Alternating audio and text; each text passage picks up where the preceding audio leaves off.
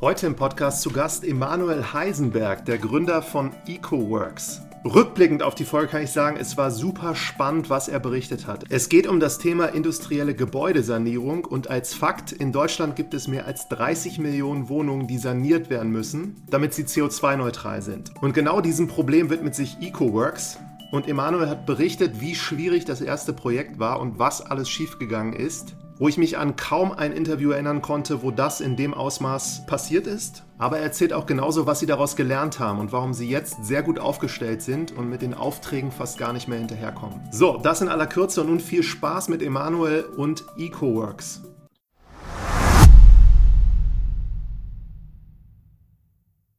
Heute Emanuel Heisenberg zu Gast, der Gründer von EcoWorks. Geht wieder um das Thema Nachhaltigkeit. Herzlich willkommen, Emanuel. Hallo Martin ganz spannende Sachen, die du gemacht hast. Und seit 2018 hast du ja EcoWorks gegründet und wir werden da heute die meiste Zeit, glaube ich, drüber sprechen. Bevor wir da jetzt dann einsteigen, erzähl doch noch mal so ein bisschen, was du vorher alles schon gemacht hast und wo du auch studiert hast. Ja, ich, ich bin, glaube ich, äh, in, in dem Feld ein sehr, sehr untypischer Gründer, äh, weil ich habe ähm, in, in München und Cambridge äh, Geschichte und VWL studiert. Ähm, und ähm, wollte ursprünglich mal äh, Journalist werden. Äh, deswegen ähm, äh, war das eigentlich ein sehr untypischer Weg, auch mit vielen äh, Brüchen und, und vielen, äh, sagen wir mal, äh, Dingen, die ich ausprobiert habe, die auch nicht unbedingt immer alle funktioniert haben. Und ähm, ich bin dann ähm, doch relativ schnell dann zu so Technologie und Innovation gekommen. war erstmal ähm, bisschen bei Siemens, ähm, zum Teil in der Zentrale, zum Teil auch im operativen Geschäft und ähm, bin dann ähm, einfach nach Berlin gefahren und habe mit einem Freund einen Businessplan geschrieben und gegründet, weil, weil mich äh, damals eben vor 15 Jahren das ganze Thema schon Klimawandel und äh, Klimatechnologie äh, so fasziniert hat, dass ich gesagt habe, ich will eigentlich den Rest meines Lebens in dem Bereich arbeiten. Ja, das ist natürlich schon eine lange Zeit zurück, wenn man sich anguckt, ne, wie prominent das Thema so in den letzten Jahren geworden ist und was in 15 Jahren noch die ganze Geschichte anders war. Was hatte dich damals so interessiert gemacht an dem ganzen Bereich? Gab es da irgendwelche bestimmte Events oder? Ja, also zum einen ähm, hatte ich schon äh, durch einen äh, Onkel von mir, der ähm, sehr viele ähm, Bücher in dem Bereich äh, geschrieben hat, ähm, der ähm, schon in den 80er, 90er Jahren so von ähm, äh, halben äh, Ressourcenverbrauch, doppelten Wohlstand, Faktor 4 hieß das Buch, ähm, geschrieben hat, dass wir eigentlich eine komplett neue Form von Technologie und Ressourceneffizienz brauchen, ähm, um, sagen wir, in der Form weiterzuleben. Äh, diese, diese Bücher haben mich schon sehr, sehr ähm, interessiert und geprägt. Und ähm, ich glaube auch, äh, dass ähm, wenn man sagt, so ähm, als, als Ökonom und Historiker, man will irgendwie so ins Geschäftsleben gehen, äh, dann, dann treibt einem schon irgendwie an, auch was, was Sinnvolles einfach zu machen. Und ich kann auch wirklich äh, allen Hörerinnen und Hörern äh, sagen, das ist schon ein unglaubliches Privileg, jeden Morgen aufzustehen und einfach was ähm, zu tun, was einem zutiefst ähm, als sinnvoll und, ähm, sagen wir, sinnstiftend auch für andere ähm, gilt. Also es ist wahnsinnig schön, wenn man Mitarbeiterinnen und Mitarbeiter einstellt und die einem dann nach ein paar Wochen sagen, dass, dass sie wahnsinnig froh sind, jetzt was sehr Sinnvolles beruflich zu tun. Diese Gründung, wo du den Businessplan damals geschrieben hast, wie ist das verlaufen? Also ähm, die Gründung ähm, verlief so, dass ich ein dezentrales Energieunternehmen gegründet habe, was es auch noch äh, gibt, was ähm, äh, ähm, das äh, versorgt, eine kleine Stadt in Thüringen mit dezentraler Energie aus ähm, ähm Blockheizkraftwerken mit Erdgas und Biogas. Und ähm, das, das Unternehmen hatte viele Aufs und Abs, aber wir haben es dann äh, geschafft, da eben ein paar tausend Haushalte zu versorgen und es dann auch, ich, ich habe es dann auch eine Zeit lang sehr stark das selber in Thüringen getrieben. Das wurde dann auch ähm, relativ schnell so ähm, äh, auf, auf profitabel und so, aber ich bin dann rausgegangen, weil natürlich das Potenzial da äh, in dieser kleinen Stadt auch begrenzt war und ähm, wir haben dann auch einen großen Energiekonzern reingenommen, äh, der ähm, das dann auch ein bisschen schwierig gemacht hat, da weiter zu, zu wachsen und, und konstruktiv zu arbeiten. Mhm. Und dann hatte ich jetzt in der Vorrecherche, du hast auch was mit Geothermie, hast du auch noch ein Unternehmen, glaube ich, gegründet? Ja, ja, das gibt es auch. Ist auch noch ein ganz tolles Thema. Es ist sehr, sehr schwierig ähm, in die Skalierung zu bringen. Ähm, und, und ich habe da auch ähm, sehr viele ähm, Rückschläge gehabt, weil die Politik, als ich das gemacht habe, ähm, Geothermie nicht so richtig wollte. Die hatten da immer Angst vor solchen ähm, seismischen Ereignissen, also dass da, ähm, da irgendwie die Erde wackelt oder irgendwelche äh, Risse in den Häusern entstehen. Und äh, diese Risiken, ähm, die, die sehr gering sind, wenn man das seriös macht, ähm, die wurden da sehr viel als wichtiger angesehen äh, als jetzt zum Beispiel Risiken aus fossiler Energie. Also wir hatten damals in der Pfalz ein sehr großes Projekt, wo wir ähm, äh, in, mit der besten Lage für Geothermie in Deutschland im Oberrheingraben äh, ein ähm, Kraftwerk errichten wollten, was auch wirtschaftlich unglaublich profitabel gewesen wäre, wenn wir einigermaßen unsere Ziele erreicht hätten. Und als Abfallprodukt hätten wir äh, äh, praktisch äh, Wärme für äh, zwei Cent die Kilowattstunde ähm, äh, an eine Gemeinde gegeben mit 20.000 Einwohnern, hätten die komplett damit beheizen können. Ähm, also jetzt äh, wird die Gemeinde wahrscheinlich irgendwie für den fünf- oder achtfachen Preis ihre Wärme beziehen. Ähm, aber damals wurde das auf Rücksicht auf Ölbohrungen der, einer BASF-Tochter ähm, politisch ähm, aufgehalten. Wir haben dann auch mehrfach geklagt gegen das Bergamt und auch gewonnen. Aber aufgrund dieser politischen Unsicherheit des Projektes ähm, sind dann am Ende ähm, Investoren abgesprungen. Und ähm, ja, dann, dann habe ich das ähm, so nicht weiter betrieben. Wir haben zwar da immer noch eine profitable, erfolgreiche ähm, Beratung in dem Bereich, die auch tolle Projekte macht. Aber so dieser ganz große Traum der, der Geothermie in Deutschland, dass wir da ähm, Projekte mit ähm, zweistelligen oder sogar dreistelligen Millionenbeträgen äh, machen können, der, der hat sich damals nicht realisieren lassen. Ja. sehr spannend. Und jetzt seid ihr mit äh, EcoWorks seit 2018 unterwegs. Und ich habe noch auch gelesen, 30 Millionen Wohnungen müssen hier saniert werden in Deutschland. Das ist jetzt ein Riesenfeld und ich glaube, der Zeitpunkt ist jetzt wahrscheinlich dann besser und die Politik ist auch an dem Thema sehr interessiert. Daher erzähl doch mal, was ihr mit EcoWorks genau macht. Also ähm, es geht im Grunde äh, darum, dass ähm, wir ähm, einen äh, klimaneutralen Wohnungsbestand schaffen wollen und ähm, die Frage ist eben, wie wir in, in 20 Jahren jetzt in, in Deutschland alleine diese 30 Millionen Wohnungen ähm, von zum Teil katastrophalen Zustand ähm, auf ähm, einem Standard zumindest bringen, ähm, der dann so im, im, Durchschnitt klimaneutral ist. Und ähm, wir, wir haben halt äh, da eine sehr, sehr schwierige Ausgangssituation. Also zum einen, ähm, was natürlich für uns als Startup-Unternehmer gut ist, aber für die Gesellschaft, sagen wir, schwierig ist, wir, wir haben eine sehr dysfunktionale ähm, äh, Nachfrage- und Angebotsseite. Also die Nachfrageseite, äh, die Wohnungsindustrie, die investiert ähm, so 0,1 Prozent in FE, also in Forschung und Entwicklung, und die äh, Bauindustrie so weniger als ein Prozent. Und ähm, deswegen ähm, hatten wir eben im Bereich ähm, äh, des, des, des Baus ähm, in den letzten 30 Jahren äh, eine negative Produktivität. Das heißt, ähm, wir, wir schütten da immer mehr äh, Ressourcen auf diesen Sektor und es kommt eigentlich ähm, immer weniger raus, jetzt mal ganz, äh, ganz äh, primitiv erklärt. Und wir brauchen jetzt irgendwie die Technologie, äh, um, um dieses Thema zu lösen, weil es eben eines der größten Fragen der, der Klimakrise ist. Ähm, und, und das heißt, also 38 Prozent der weltweiten Emissionen empfallen auf den äh, Gebäudesektor. Äh, und ähm, auch ein sehr großer Teil davon sind nicht irgendwelche Betriebsemissionen, das heißt, die äh, aus der Wärmeerzeugung beispielsweise entstehen, sondern eben ähm, von dem Bau und von der Entsorgung von Gebäuden. Mhm. Da müssen wir einfach jetzt ähm, technologischer produktiver werden, sonst, sonst können wir das nicht erreichen. Mhm. Und äh, beschreib mal, was ihr jetzt ganz genau macht und euer Produkt ist quasi oder Dienstleistung.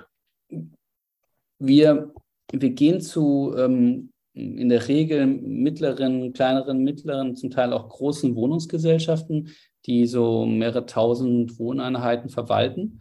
Und ähm, die haben in der Regel ähm, sehr ineffiziente Gebäude, die seit 60, 70 Jahren nicht saniert wurden und ähm, haben da einen Wirtschaftsplan und, und haben da finanzielle Mittel, die ähm, eben so aufzustellen, dass die die nächsten 50, 80 Jahre ähm, weiter betrieben werden können.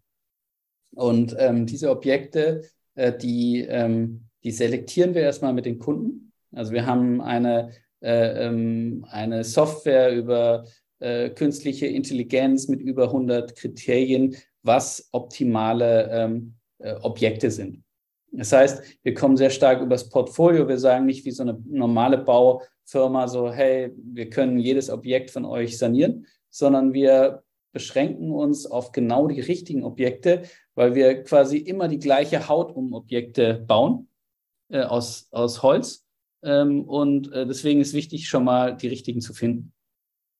Und äh, wenn wir dann äh, so ein Objekt identifiziert haben, haben wir so einen Konfigurator. Das ist jetzt noch nicht ganz so, wie, wie wenn du bei Amazon irgendwie was bestellst. Aber ähm, es geht in die Richtung, ähm, dass, dass du einfach aus mehreren hundert Standardbauteilen deine Sanierung klicken kannst. Und das heißt, da steht dann da, ich will jetzt Lüftungslösung XYZ, da haben wir irgendwie acht verschiedene Lüftungen da eingetragen, die dann zu der Bauweise passt. Oder ich will jetzt ähm, eine Lärchenholzverschalung haben, die so, die dann auch ähm, praktisch so optisch zeigt, dass es ein Holzhaus ist. So, das kann der Kunde dann klicken. Und am Ende steht dann, okay, kostet 3.723.560. Und ähm, es kommt auch ein äh, Vertragswerk äh, aus diesem Konfigurator raus, äh, der dann sehr, sehr genau beschreibt, äh, was ähm, dann gemacht wird in, den, in, in dem Projekt. Ja, als ich das erste Mal gesehen habe und ich habe mich dann auch gefragt, so wie würde ich jetzt ein Gebäude sanieren und bin absoluter Laie. Und dann habe ich immer so, immer gedacht, man macht das von innen heraus und ihr macht einfach so eine Hülle draußen drum. Und da haben sich für mich dann, also ich fand super pragmatisch und interessant, da haben sich ein paar Fragen ergeben, so, dass was da jetzt drin ist in dem Haus, das bleibt da aber schon so von dieser Außenfassade bestehen, bis auf, dass ich verstanden habe, ihr habt auch Fenster gleich drin, das wird dann wahrscheinlich rausgenommen. Aber was bleibt von dem Alten und äh, was kommt dann eigentlich dann neu dazu? Ja, genau, also das, das ist eigentlich eine gute Zusammenfassung, dass wir das von außen sanieren. Ähm, weil in der Regel ist so, so wenn, wenn du jetzt so ein konventionelles, ich nenne es mal konventionelles Sanierungsprojekt machst, dann hast du halt sehr viele Innenarbeiten. Das braucht dann so sagen wir mal, 24 Monate in der Regel für so eine Wohnungsgesellschaft so ein Projekt zu machen. Und da wird halt auch noch viel analog geplant, aber vor allen Dingen auf der Baustelle wird dann ähm, zum Teil sechs, acht Monate oder länger ähm, werden so Themen gemacht wie Stränge saniert. Das heißt, es werden dann so Schächte aufgerissen und dann werden die alten Stränge rausgerissen. Dann ähm, wird sehr häufig da auch dann irgendwelchen äh, Schadstoff freigesetzt, also Asbest zum Beispiel ähm, der dann auch wieder sehr hochpreisig ähm, äh, entsorgt werden muss. Und ähm, häufig müssen auch die Mieter dann ähm, wirklich für Wochen in Ausweichquartiere ausziehen. Und für die ist dann auch echt eine Tortur, weil aber das Gebäude ähm, über viele Monate wackelt und es entsteht Staub. Und in unserem Fall ist es so, dass eben diese ähm, Holzrahmenbauelemente, können wir vielleicht nachher noch was dazu sagen, äh, auch zur Ökologie dieser Elemente, aber ähm, die werden eben installiert, indem eben in diesen Fassadenelemente nicht nur Fenster schon vormontiert ähm, sind, sondern auch die Lüftung. Da sind schon die Elektro-Heizleitungen, Warmwasserleitungen, Abwasserleitungen, alles schon ähm, vormontiert, sodass die eben die gesamte Infrastruktur des Gebäudes dann von, von außen äh, an die Bestandswand äh, montiert werden können und dann in den Wohnungen wirklich nur noch ja wenige zwei, drei Tage mit Staubschutz gearbeitet werden kann, eben wenn zum Beispiel die alten Fenster dann rausgeschnitten werden müssen. Aber das sind dann wirklich äh, minimalinvasive Maßnahmen, wo dann auch die Mieter komplett in den Wohnungen wohnen bleiben können. Ja, aber das Haus wird insgesamt dann so ein paar Zentimeter breiter. Richtig. Genau, ja. Also wir haben schon tiefe Profile, so 32 Zentimeter sind unsere Module. Ähm, die sind ähm, natürlich so gemacht, dass ähm, wir zum einen ähm, eben solche Leibungen bauen, die, die hell sind, die dann auch die Sonne ähm, entsprechend reflektieren. Aber ähm, wir vergrößern sehr häufig auch die Fenstergröße, indem wir die, die Brüstung nach unten hin ausschneiden, zum Teil sogar bis zum Boden, ähm, wenn da nicht irgendwelche Heizkörper im Weg sind, ähm, sodass wir versuchen, eben die Belichtung der Wohnung ähm, mindestens gleich zu behalten. Ja, und wenn man jetzt nochmal in den Jahren zurückgeht, die Frage, die so ein bisschen nahe liegt, wie seid ihr darauf gekommen, das so zu machen? Also es ist eine untypische äh, Gründung, weil in der Regel ist ja so, dass man äh, irgendein neues Thema äh, sich erdenkt und dann äh, ähm, das ähm, sehr schnell ähm, irgendwie, äh, was ich patentiert oder so, um, um da der Erste zu sein. In unserem Fall war das wirklich äh, anders, weil ich bin auf das Thema schon vor wirklich jetzt ähm, einigen Jahren aufmerksam geworden in den Niederlanden, dass da so ähm, eine ähm, äh, CO2-neutrale Weise des Sanierens gibt, die so aus dem sozialen Wohnungsbau in den Niederlanden kommt. Und da war ähm, die Idee, dass man sagt, äh, man will eigentlich äh, relativ subventionsfrei über die Einsparung der Energiekosten über 30 Jahre ähm, eine, eine Sanierungsmaßnahme refinanzieren. Das hat mich damals ziemlich begeistert und ich habe dazu ähm, ein White Paper geschrieben und ähm, habe das dann auch im Bundestag ähm, witzigerweise bei der Union und bei den Grünen vorgetragen. Und ähm, die äh, Grünen haben dann auch eine parlamentarische Anfrage gemacht und, und darauf hingewiesen, dass man eigentlich sowas ähm, eben ähm, machen sollte. Äh, und erstmal wurde dieses äh, White Paper nicht besonders beachtet, aber ähm, dann ähm, ist der politische Druck irgendwie so ein bisschen gewachsen und dann wurde da ähm, doch äh, vom, vom damaligen Wirtschaftsministerium so eine kleine Erkundungsförderung gegeben und die haben mich dann quasi wieder als Berater da ähm, reingezogen. Dann habe ich mir das angeschaut und ähm, habe das so einen Tag die Woche neben meinem Geothermie-Startup ähm, gemacht und ähm, bin dann so durch Deutschland gereist und habe sehr viele Kunden, potenzielle Kunden getroffen, die, die wollten es eigentlich alle haben. Äh, und ähm, habe aber auch ähm, einige Bauunternehmer getroffen, so typische so G-Klasse fahrende 150 Kilo schwere Männer, die also gesagt haben, hey, so dieser Klimaquatsch, ähm, der, der interessiert keinen und Klimaneutralität will die Wohnungswirtschaft gar nicht und, und wir auch nicht. Und dann, nachdem ich die Geschichte irgendwie so 20 Mal ungefähr gleich äh, gehört habe, habe ich gedacht, das ist eigentlich super, weil so, so die Nachfrage ist da, aber es gibt kein, es wird bis auf weiteres kein Angebot geben. Und ähm, äh, am Anfang hat mich die Bauindustrie da komplett auch verlacht, so, weil die gesagt haben, ja gut, die, die, der hat ja überhaupt keine Ahnung vom Bauen, das wird nie funktionieren. Ähm, aber ja, jetzt äh, äh, habe ich da äh, echt so einen Innovatoren äh, äh äh, Status und, und, und werde da die ganze Zeit auf irgendwelche Panels gesetzt und sowas auch wiederum absurd ist, weil ich natürlich immer noch vergleichsweise überschaubar viel Ahnung vom Bauen habe. Aber so ist es manchmal, wenn man ähm, äh, so Innovationen in so einen Sektor bringt, dass, ähm, dass man da vielleicht auch nicht so willkommen ist, so am Anfang. Aber dieses White Paper, also das ist am Vorbild Niederlande angelehnt gewesen, die das auch schon in der Form so auch bewiesen haben, dass das funktioniert. Und was hast du da sonst noch reingeschrieben? Ist das wissenschaftlich gewesen? Fünf Seiten, 30 Seiten oder äh, gute, gute Frage. Ich glaube, es ist so 20 Seiten. Es ist so ein bisschen so, ähm, es ist nicht wirklich wissenschaftlich, es ist aber auch jetzt nicht ähm, komplett unwissenschaftlich.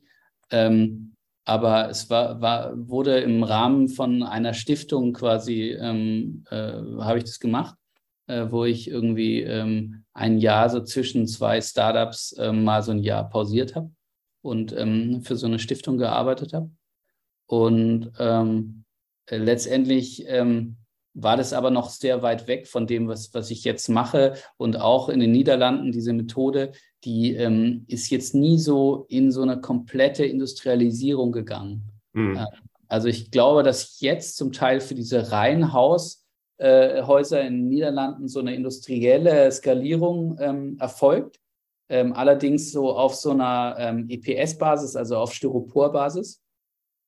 Also da fangen jetzt an, so äh, geklebte Module, die auch eben äh, klimaneutrale Reihenhäuser ermöglichen, ähm, wirklich in die Masse zu bringen.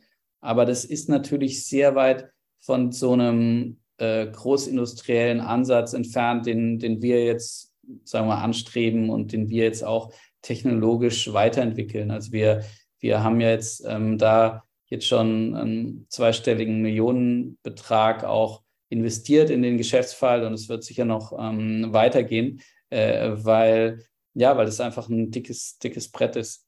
Ja. Aber jetzt nochmal eine Sache ist es dann, dieses White Paper natürlich zu schreiben und den Leuten so zu zeigen, was man damit machen kann. Die andere Sache ist dann, das tatsächlich auch umzusetzen. Und das würde mich auch nochmal interessieren. Also ihr habt eine Software-Komponente, hast du vorhin beschrieben. Dann diese, ich sag's mal, Panels oder wie sie heißen da, das sind klassische Hardware-Komponenten. Und wenn ich jetzt so mit vielen Startups spreche, die gehen ja auch häufig vor, dass sie da so ein MVP bauen, um mal zu validieren, ob das tatsächlich so alles auch klappen kann. Habt ihr mhm. das in der Form anders gemacht oder habt ihr da auch so eine Art MVP-Denke gehabt? Ja, ähm, also wir wollten schon schnell ähm, an den Markt gehen. Und ich glaube, ich kann es auch jedem Gründer jetzt äh, und jeder Gründerin empfehlen, das zu machen. Ähm, es war bei uns nur unglaublich schmerzhaft. Ähm, also ich habe ähm, ich habe auf, auf dem Weg von diesem ersten Projekt, was ja auch dann die erste serielle CO2-neutrale Sanierung in Deutschland war, und wir waren, wir waren mit dem Projekt dann auch zwei Jahre vor allen Wohn- und Baukonzernen, die dann äh, auch, ähm, als wir da angefangen haben, dann auch äh, zu der gleichen Zeit oder zum Teil sogar ein bisschen früher angefangen haben, weil äh, man muss dazu sagen, ich war ja, ich bin dann eben rumgetingelt und dann ähm, äh, habe ich quasi ähm, auch äh, äh, den einen oder anderen überzeugen können, sich das auch anzuschauen sozusagen. Also ich habe mir im Grunde meinen eigenen Wettbewerb geschaffen, ähm, äh, weil spätestens jetzt, wo der Markt gerade sehr stark, ähm, ja, kann man schon sagen, explodiert, äh, sind es jetzt natürlich auch äh, einige so aus der konventionellen Bauwirtschaft, die die das jetzt auch versuchen, irgendwie nachzuahmen oder die die, die Lösung machen. Mhm. Aber wir haben auf jeden Fall dann, wir sind sehr schnell ähm, zu einem Projekt gekommen, ähm, haben ein völlig falsches ähm, Objekt ausgewählt. Also äh, es war wirklich, wir haben wirklich alle, wahrscheinlich alle, äh, wenn, wenn man zehn Fehler, äh, was man am Bau nicht machen sollte, haben wir wahrscheinlich so neun von zehn äh, ähm, äh, gehabt. Also wir haben ein völlig falsches Objekt ausgewählt. Wir haben, äh, wir sind erstmal mit völlig unprofessionellen Projekt- und Bauleitern da rein. Wir haben nicht eine Planung erstmal abgeschlossen. Wir haben völlig falsche Nachunternehmer äh, beauftragt. Also ähm, das, das, das Projekt war wirklich ähm, ein, ein Horror und ähm, das, das hat das ähm, Startup auch wirklich an den, an den Rand der, der Existenz gebracht. Also das war zwischenzeitlich echt wackelig, ob wir das so ähm, abschließen können und das Startup äh, das, das überlebt. Ja, aber das waren dann noch keine KI-Algorithmen, sondern ihr habt quasi das Objekt ausgewählt nach bestem Wissen und Gewissen am Anfang. Genau, also wir, wir haben dann äh, äh, das, das ausgewählt und wir haben auch, äh, also wir, wir haben ja jetzt in unserem Projekt, äh, Prozess, dass wir eben Objekte auf zwei Millimeter genau von innen und außen scannen. Ähm, und äh, wir haben damals zwar gescannt, aber dann diese Daten nicht richtig verwendet. Und wir haben zum Beispiel auch äh, nicht von innen gescannt. Und dann ähm, war es eben so, dass dann die, die Balkontüren nicht zu öffnen, also ein paar von diesen Balkontüren nicht zu öffnen waren, weil wir halt den Innenraum nicht abgescannt haben. Und solche Themen, die, ähm, ja, die, die, die lernt man dann natürlich äh, im, im Feld, so was, was bedeutet oder solche Fehler, die, ähm, die sind dann super schmerzhaft. Aber es sind natürlich auch super wichtig, um, um eben Vorsprung vor allen anderen zu haben, dass, dass wir eben äh, aus, aus diesen Fehlern gelernt haben und wir haben wir haben danach eben äh, alle anderen Projekte abgesagt. Also ich, ich bin dann durch die Republik gefahren und habe gesagt, so hey, es ist alles viel schwieriger, viel teurer. Ähm, wir können es leider so nicht liefern, obwohl wir schon eine Pipeline an weiteren Projekten hatten. und ähm, haben dann erstmal nochmal äh, ja, zwölf Monate äh, sehr, sehr hart an der ähm, Hard- und Softwareentwicklung gearbeitet und haben das Ganze dann mit Prototypen ähm, erstmal simuliert. Also wir haben da nicht Projekte und Gebäude gebaut, um daraus zu lernen, sondern wir haben dann in einer sehr tollen äh, Holzwerkstatt in Berlin einfach ähm, diese ähm, Hardwareentwicklung mal an der Wand getestet und, und haben so einfach viel, viel schneller gelernt, ähm, als, als wenn wir jetzt da Projekt um Projekt gemacht haben. Also auch das so eine ähm, Vorgehen, was in der Autoindustrie völlig üblich ist, aber halt in der Wohnungswirtschaft und im Baugewerbe nicht gemacht. Ja, aber das erste Projekt, was ist dann geworden? Also habt ihr die Chance gehabt, das dann alles zu berichtigen, was ihr falsch gemacht habt oder alles abgebaut ja. wieder und dann nochmal neu irgendwo anders probiert? genau, es war wirklich so klassisch ähm, wie, wie aus einem Startup-Lehrbuch. Also äh, wir, wir sind dann zum Teil selber auf die Baustelle und haben da irgendwelches Zeugs fertig gestrichen oder ähm, haben da, ich weiß nicht, wie viel äh, Bau- und Projektleiter das Projekt verschlissen hat. Und äh, auch meine zwei Mitgründer sind dann ähm, äh, da auf dem Weg geblieben. Also die, ähm, das, das ging dann ähm, nicht mehr weiter. Äh, also am Ende war ich dann irgendwie alleine als, als Gründer übrig und habe dann äh, noch einen späten ähm, Co-Founder reingeholt, in den äh, Gregor Lupidis, der davor hm, die Firma Solar mit Z, also so einen ähm, mittlerweile sehr großen ähm, äh, PV-Installateur, äh, ähm, den hatte der mitgegründet. Äh, also es war schon, es war schon wirklich eine, eine super schwierige Zeit und es ist halt auch, äh, kann man echt nur jedem, äh, der, der Lust hat zu gründen, raten, dass, ähm, dass eben dieses ähm, MVP ist einfach wahnsinnig wichtig, da auch äh, ähm, schnell zu, zu solchen äh, ähm, konkreten Projekten im Feld zu kommen und, und, und das, das ist schon auch so ein Milestone. Also sozusagen, wenn man, wenn man, wenn man das überlebt, wenn der Kunde das wirklich dann auch als ein attraktives ähm, Produkt am Ende sieht, dann hat man schon sehr, sehr viel geschafft. Und so war es eben auch bei uns, dass am Ende dieses Gebäude bei allen ähm, millionenteuren Nacharbeiten und so und, und Entwicklungen auf der Baustelle, also wir haben dann unglaublich viel auch einfach rückgebaut und wieder ähm, wieder neu ähm, bauen lassen. Ähm, aber am Ende ist es ein tolles Haus. Also das, das funktioniert für die Mieter sehr gut. Es hat eine super Performance. Also wir, wir erzeugen in dem Gebäude ähm, sehr, sehr viel mehr Energie, als die Mieter für Heizung, Warmwasser und ähm, Haushaltsstrom brauchen. Also es ist ein Energie-Plus-Haus im Bestand. Es hat ähm, auch von der Luftdichtheit ähm, und, und von anderen Kriterien ist es wie so ein, wie so ein hochwertiges Passivhaus-Neubau, äh, obwohl es eben davor ein unglaublich ineffizientes ähm, äh, Haus, was eigentlich abbruchreif war. Mhm. Also es hat schon, es hat am Ende sozusagen gepasst als, als Referenz, sieht auch schön aus, aber ähm, der Weg dahin war schon, schon sehr, sehr, sehr, sehr schwierig. Und du hast deine beiden Mitgründer verloren. Und da ist so die naheliegende Frage, wenn du das jetzt vorher anders gemacht hättest oder aufgesetzt hättest, hättet ihr da die realistische Chance gehabt, dass dieser Prozess besser gelaufen wäre? Oder war das so tatsächlich nach bestem Wissen und Gewissen und man hat das nicht vorhersehen können, was da alles so passiert? Also ich glaube, wenn wir von Anfang an jemand richtig, richtig professionellen aus der Bauwirtschaft äh, dabei gehabt hätten, so wie wir jetzt sehr viele von unseren, äh, ähm, von unseren Teammitgliedern, wenn wir da allein einen in dem Initialgründungsteam gehabt hätten, dann äh, wäre uns wahrscheinlich nur 30 Prozent der, der Fehler passiert. Ja, interessant. Und letzte Frage nochmal zu diesem MVP-Thema. Wie würdest du denn euren MVP beschreiben? Äh, äh, ähm, naja, Was das war? Das war, das waren, also sozusagen, wir haben halt mit dem, mit den äh, ähm, also das, das war ein, ein, ein, ein CO2-neutral saniertes Gebäude mit seriellen Mitteln, ähm, wo eben schon ähm, möglichst viel, äh, ein möglichst hoher Vorfertigungsgrad erreicht wird. Das Ach. war eigentlich das, was für uns wichtig war. Also die Energieperformance ähm, und, und der Vorfertigungsgrad.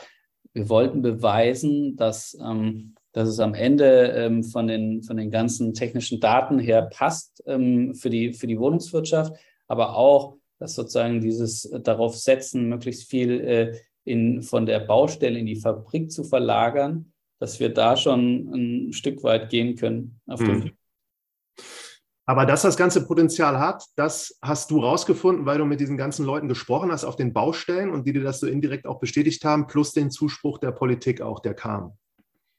Genau, also das kann ich auch jedem, der gründen will, ähm, raten, einfach wahnsinnig viel auch mit Kunden zu reden. Also ich habe ich hab ja, bevor wir da die ersten Verträge unterschrieben haben und auch jetzt in den letzten Jahren einfach äh, ähm, hunderte, tausende äh, Kunden besucht und ähm, bin da auch ähm, einfach zum Teil wirklich über viele, viele Monate. Ähm, zum Glück konnte ich das damals auch noch äh, familiär, ähm, einfach vier Tage die Woche, ähm, was ich in, in 80, 100 Stunden Wochen ähm, durch die Republik gereist und, und habe äh, Kunden gesprochen. Und das, das, ist einfach das Beste, weil du, du, ich, ich habe ja schon davor viele, viele Jahre in die ähm, Wohnungswirtschaft auch verkauft, jetzt in, in meiner Energiewelt. Ich komme ja aus der der Energiewelt, aber da waren die Kunden natürlich auch schon Wohnungswirtschaft. Und ähm, man muss einfach sehr, sehr genau verstehen, äh, was, was der Grund ist, ähm, für die Kunden mit dir zu arbeiten.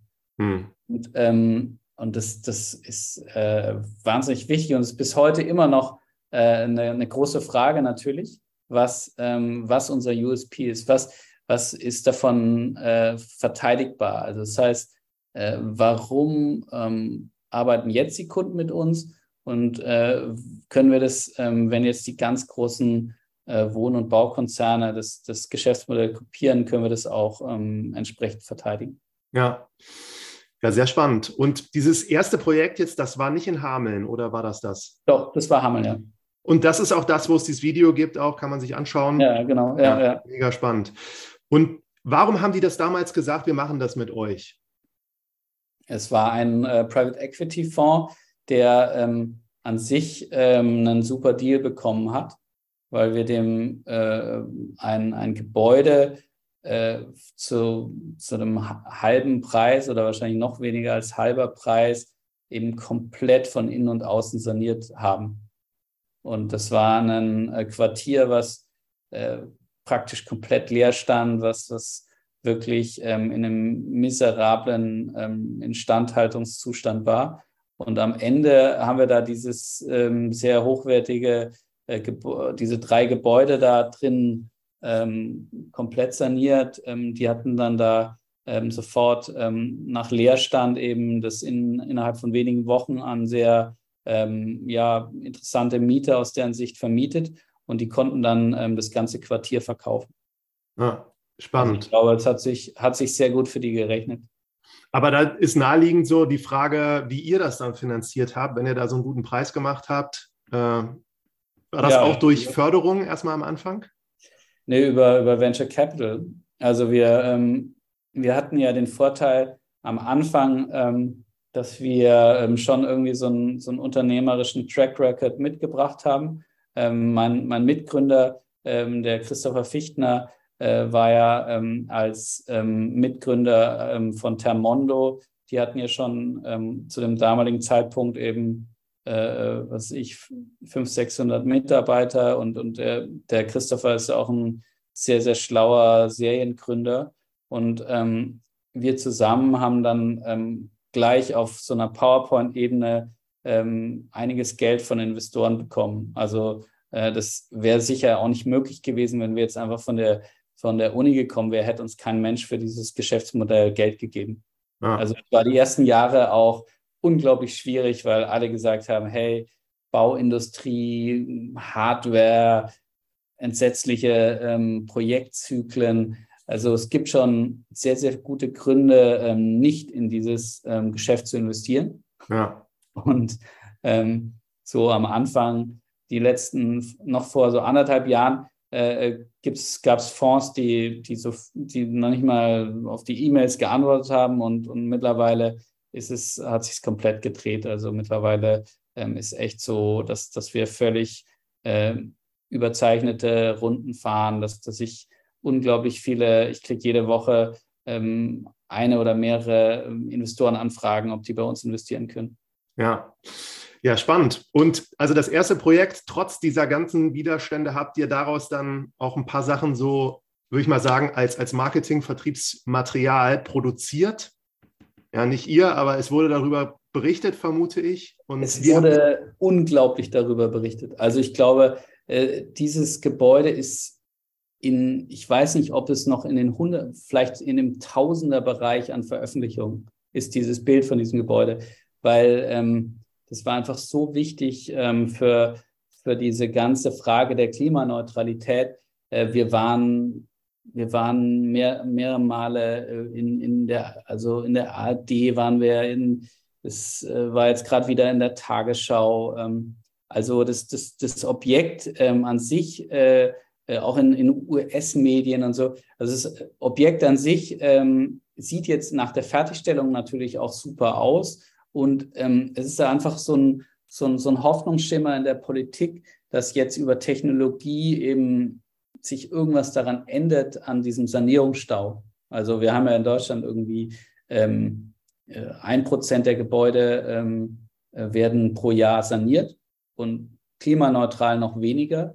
Also wir bräuchten hunderte von Jahren, um äh, ähm, den Bestand ähm, klimaneutral zu bringen. Und wir wollen das aber in 20 Jahren hinkriegen. Das heißt, dieses Beispiel von Hameln, wo eben äh, ein, ein, ein Sanierungsprojekt mit einer neuen Technologie äh, zu einem Energie-Plus-Haus äh, geworden ist, was, was eben sogar quasi negative Emissionen hat. Also es bindet äh, mehr Energie, ähm, äh, als, es, ähm, äh, als es emittiert. Äh, das, das war einfach ein super ähm, mediales Thema, ähm, was dann auch super gelaufen ist. Und der Hamelner Schornsteinfeger hat es abgenommen. Ja, ja. Äh, wir, das, das, das Gute ist ja, wir bauen ja alle Schornsteine zurück. Wir äh, koppeln die Gebäude vom Gasnetz ab äh, und dann gibt es keine fossile Energie mehr und deswegen gibt es auch keine Schornsteinfeger mehr. Also wahrscheinlich ähm, äh, werden die Schornsteinfeger, wenn wir wirklich jetzt in Serie gehen, vielleicht nicht unsere größten Freunde. Ja, okay, gut zu wissen. Das hätte ich jetzt gar nicht so bedacht. ich hoffe, ja, es hören jetzt nicht so viele Schornstein. Die, ich hoffe, das hört jetzt nicht die Innung der Schornsteinfeger, sonst haben wir vielleicht irgendwie ein, ein Lobbying-Feind. Ja, ich habe noch keine Zuschrift von denen bekommen, dass sie den Podcast regelmäßig hören. Insofern. Aber die ja. haben genug zu tun, glaube ich. Also. Aber also als das fertig war, dann ist auch nochmal die Frage, habt ihr da viel dafür getan, dass da so viel drüber berichtet wurde oder ist das einfach gekommen dann und das hat einfach so einen Multiplikatoren-Effekt gegeben und ihr habt gar nicht mehr so viel da eigentlich aktiv gemacht, außer euch vor die Kamera gestellt oder einen Journalisten mhm. da etwas beantwortet? Wir hatten keine eigene Marketingabteilung, wir hatten keine ähm, Presseagentur. Ähm, ähm, das, das, das ging einfach komplett äh, viral. Also ähm, das, das war es war dann so, dass ähm, einfach unglaublich viele Anfragen kamen und ähm, dass dann auch ähm, dadurch, dass ähm, ich auch relativ viel so in der, in der ähm, Politikarbeit mache, dass dann auch viele aus der Politik darüber gesprochen haben oder auch die großen Verbände, auch der, der Immobilienverband äh, ZIA, ähm, die sind da unglaublich offen. Also es ist interessanterweise so, dass oder auch der Verband der Wohnungsindustrie, die sind eigentlich ziemlich progressiv. Also sie sind zum Teil weit vor ihren Mitgliedern, dass die eigentlich wollen, dass auch Klimaneutralität ähm, stattfindet, weil die auch wissen, dass wenn ihr Produkt nicht dekarbonisiert wird, dass die an einem, irgendwann einfach an einem riesen ähm, Legitimitätsproblem äh, landen werden. Das verstehen die Leute in Berlin, in den Verbänden, aber die Mitglieder, die haben halt zum Teil einfach keinen Geschäftsfall, um ihr Produkt zu dekarbonisieren. Das heißt, wenn ich irgendwo in,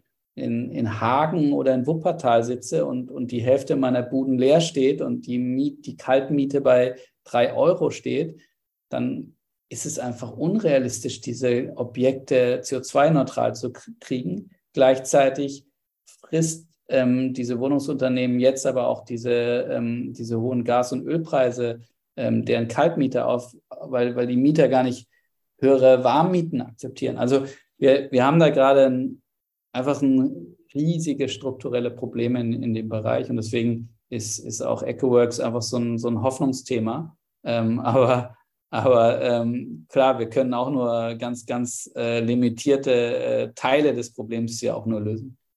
Wie viele Projekte habt ihr jetzt gemacht seitdem?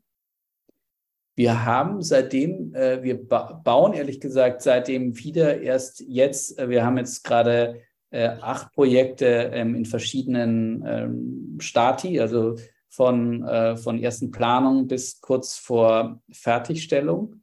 Und ähm, wir haben jetzt gerade eine, eine Riesenwelle kurz vor Unterschrift.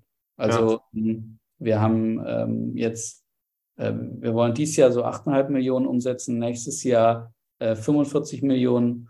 Und ähm, also wir, wir haben jetzt schon äh, unglaublich viele ähm, ganz große Projekte im zweistelligen Millionenbereich, äh, die, ähm, die wir jetzt ähm, schon gesigned haben oder, oder jetzt bald in den nächsten Wochen unterschreiben werden, sodass ähm, wir uns richtig ranhalten müssen, um diese Projekte äh, nächstes Jahr auch alle ähm, abzuwickeln. Und wir werden jetzt auch, wir haben jetzt so knapp 100 Leute unterschrieben, aber wir werden jetzt auch sehr, sehr schnell ähm, auf 200 Leute skalieren, um, um das alles abzuleisten. Ja. Und wie würdest du denn nochmal beschreiben, weil das ist das Thema auch ein bisschen von diesem Podcast, diesem Marketing und Vertrieb, was ihr dann noch so gemacht habt? Oder habt ihr überhaupt viel gemacht oder habt ihr dann eigentlich nur diese ganze Welle, die da kam, bearbeitet und euch das Beste rausgesucht, wo ihr wisst, das wird auch funktionieren so und das wird einen Impact haben? Wir haben schon sehr, sehr viel ähm, sagen wir, für die Bauindustrie auf jeden Fall ultra innovativen Vertriebsansatz, ähm, weil ähm, einfach schon aus Selbstschutz, weil sonst die ähm, Vertriebszyklen immer länger werden und die, die, die Vertriebskosten sehr hoch werden. Also der eine Ansatz ist eben diese datengetriebene Suche nach Objekten, wo wir zum Teil eben sogar Objekte identifizieren aus Gebäudedaten, aus äh, Google Street View Daten und dann sogar die Eigentümer erst später ansprechen und sagen, hey, du hast hier ein super geeignetes Projekt, wir würden es gerne mit dir realisieren. Ähm, also so, sogar, wir drehen quasi den, zum Teil den, den Vertriebsprozess ähm, komplett um. Ähm, zum anderen haben wir diesen Konfigurator gebaut. Ähm, zum dritten ähm, haben wir einfach äh, alles in, in Daten verwandelt und ähm, äh, sagen wir standardisiert, was geht und haben mittlerweile eben ja so zehn Leute im, im Vertrieb und Marketing, äh, die da ähm, eben äh, zum Teil zum Teil über äh, ähm, Mailings erstmal äh, neue Leads generieren ähm, und dann eben, wenn, wenn, die, wenn die Kunden Interesse haben, eben äh, in einem sehr, sehr strukturierten Vertriebsprozess ähm, diese Leads ähm, konvertieren in, in, in Aufträge.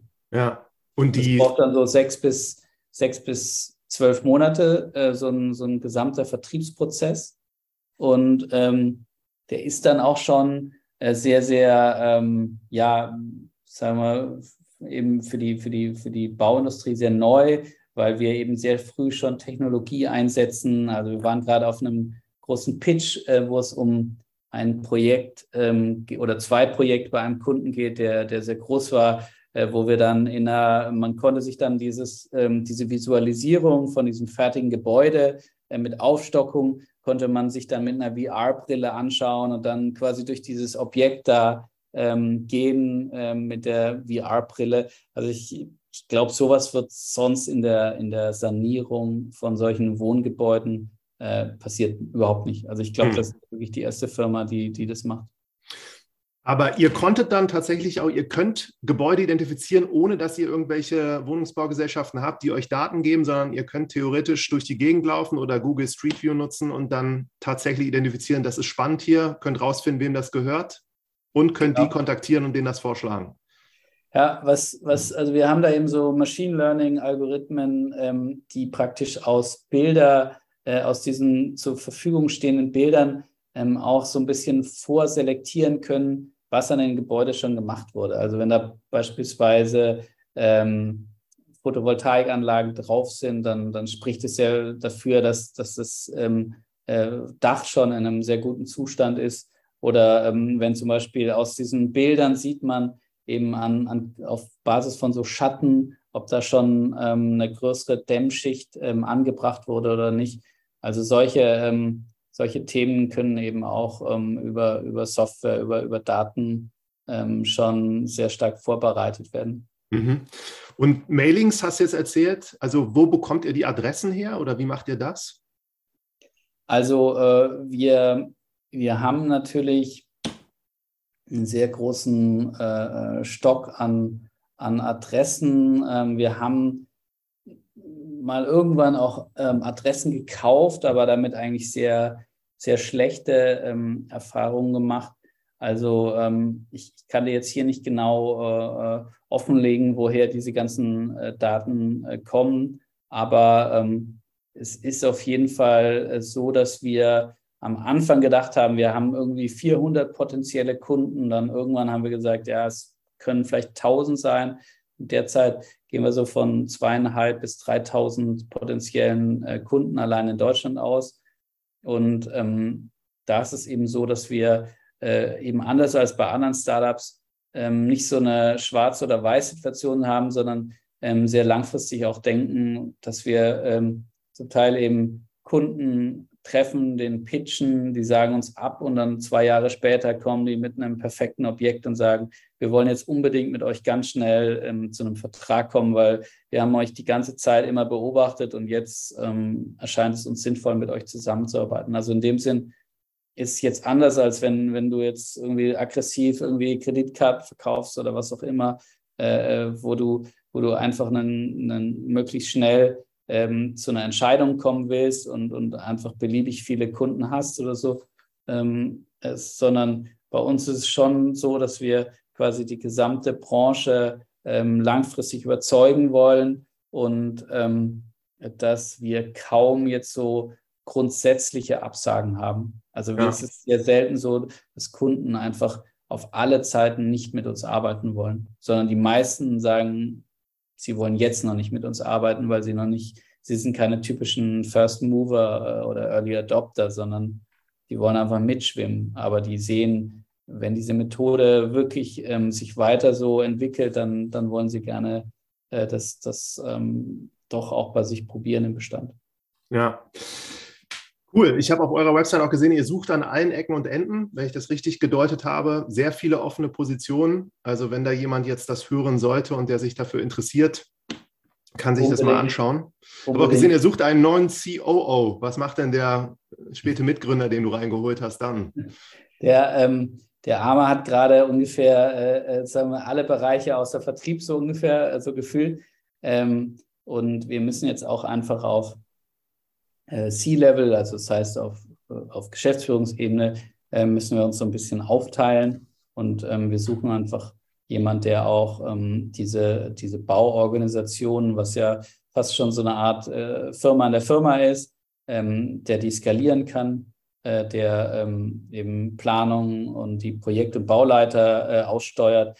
Wir werden jetzt auch sehr stark ähm, auch ähm, daran gehen, auch eigene Handwerker aufzubauen. Ähm, also diese Themen, die, die braucht jetzt einfach ähm, ein eigener, ähm, da braucht es einen eigenen C-Level, einen eigenen Geschäftsführer, der das ähm, hauptamtlich jeden Tag macht. Und der, ähm, der Gregor, der ähm, kommt ja eben auch aus der, aus, aus einem Tech, äh, sehr starken Tech-Hintergrund, mit einem sehr starken Produkthintergrund. Der wird dann eben äh, Hardware- und Softwareentwicklung, der wird praktisch die Zukunft von EchoWorks bauen. Mhm. Spannend, Emanuel. Also letzte Frage, die ist noch so ein bisschen auf den Anfang gerichtet und ist nochmal eine persönliche Nachfrage. Aber als du von erzählt hast, du hättest diese Bücher gelesen, du hast es, glaube ich, gesagt, von deinem Onkel und so, und dann habe ich nochmal geguckt. Und das bist du der, äh, ist, dein, ist, dein, ist dein Großvater der Heisenberg? Ja, genau. Ja. Das der, ist ja mega der, spannend. Der, der unscharfe Relations Heisenberg, der jetzt meistens werde ich aber auf Breaking Bad und gar nicht mehr auf meinen Großvater angesprochen, weil ich glaube, die, die Schulbildung äh, gibt es nicht mehr her, dass man, ich weiß nicht, ob man da äh, äh, noch so viel Quantenphysik und sowas macht heutzutage, aber ähm, Breaking Bad ist auf jeden Fall allen, äh, allen bekannt. Jetzt nicht Breaking Bad, aber eher der Großvater. Mhm. Hat dich das beeinflusst in dem Weg, den du eingeschlagen bist? Du, ähm, ja, schon. Also ich glaube, ähm, also für mich, für mich ist jetzt immer so, dass, dass ich nie das Gefühl habe, dass ich in irgendwas erfolgreich bin, weil es natürlich schon ähm, aus so einer Familie stammt, ähm, ist es gerade so, so, so Entry-Level, ähm, also äh, was, was ich jetzt mache. Also das war schon für mich ein unglaublich großer ähm, äh, Druck ähm, schon als, als Kind und, und äh, sagen wir, ähm, der, der, der Leistungsdruck ähm, den gar nicht so sehr von meinen Eltern kam, aber der, der so aus diesem familiären Umfeld kam und die ganzen Erwartungen, die haben mich schon auch viele Jahre äh, gehemmt oder äh, ja, waren für mich schwierig, so ähm, um da überhaupt eine, eine, eine Karriere zu machen. Ähm, aber jetzt ist es auch so, dass, dass man sich dann irgendwann auch so ein bisschen da emanzipiert. Und das ist auch das Schöne an dem, was ich jetzt mache. Ich glaube, in der Bauindustrie ähm, ist man so maximal weg als Unternehmer von so einer wissenschaftlichen Karriere. Und ich habe das ja auch damals in, in Cambridge irgendwie für mich erwogen, ob ich da ähm, ähm, weiter an der Uni bleibe und hatte auch einen ganz tollen Professor, den Adam Tooth, sicher einer der besten Wirtschaftshistoriker auf der Welt. Aber ähm, ich, ich habe dann einfach gesehen, äh, ich, ich, will irgendwie da komplett einen neuen Aufsatz machen und was ganz anderes ähm, äh, probieren. Und das war auch jetzt für mich eine, eine, eine, unglaubliche Befreiung, dass in meiner Welt letztendlich so dieses ganze wissenschaftliche, familiäre eigentlich keine Rolle spielt. Ja. Sehr cool. Dann ich wünsche euch weiterhin viel Erfolg, vor allem bei diesen ganzen Wachstums, äh, ich sag's mal, Problemen, die ihr sicherlich im nächsten Jahr dann haben werdet. Aber echt ein ganz spannendes Modell und vielen Dank, dass du dir die Zeit genommen hast. Ja, vielen Dank, hat echt Spaß gemacht.